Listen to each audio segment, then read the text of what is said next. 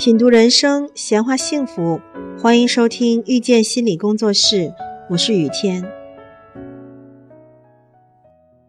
要把事情分为对错好坏，而且只有这一个标准答案，是我们的一元思维。所有的吵架，尤其是家庭吵架，都是基于这个一元思维而产生的。比如，房间应该打扫干净。作业应该今天做完，人应该勤奋早起，碗一定要洗，最好是今天洗。人不能被亲戚看笑话，灯泡坏了就要及时换，等等等等。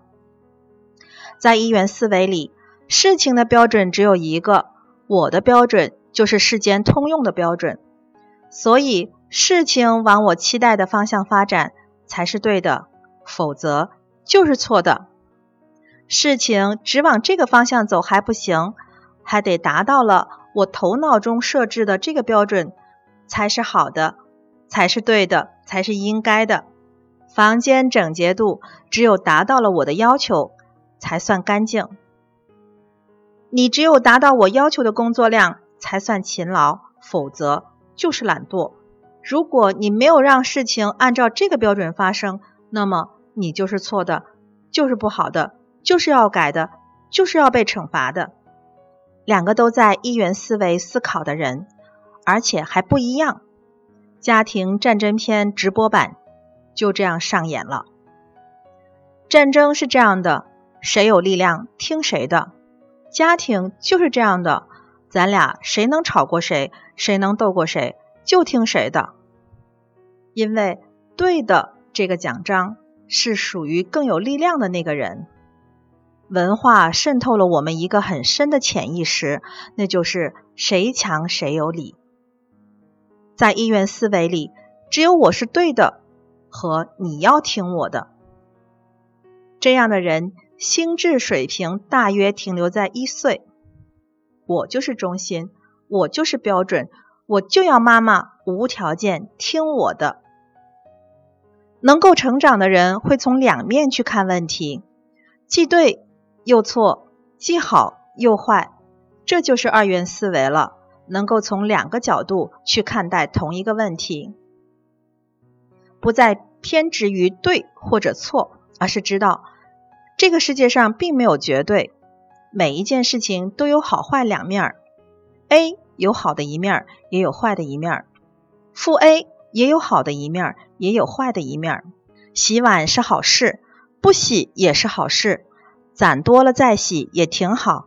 再不洗，咱们还可以买人类发明的一个洗碗机，全换成一次性的碗，不用再洗了，也是一种活法。勤奋是好事，懒惰也是好事。勤奋的人都猝死了，或者是在猝死的路上。懒惰的人却在床上贪恋着第一百缕阳光。房间打扫是好事，不打扫也是好事。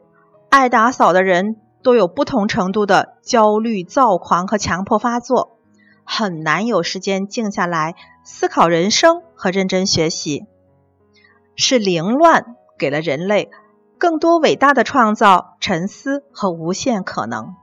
即使是十恶不赦的人，也有他善良对待的人；即使他做鸡鸣狗盗的事儿，也有他善良的一面；即使太阳升起来了，也有好有坏。对万物是好事，对不想起床的我来说，就不是什么好事了。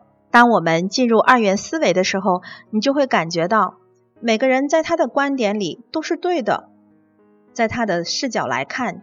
因为是对的，所以在坚持。这个世界上也不是你对我错，我对你错的逻辑，而是都对。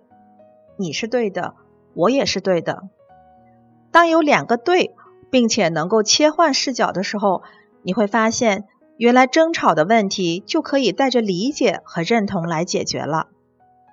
当一个人的观点被认同的时候，他才有了静下来跟你沟通的可能性。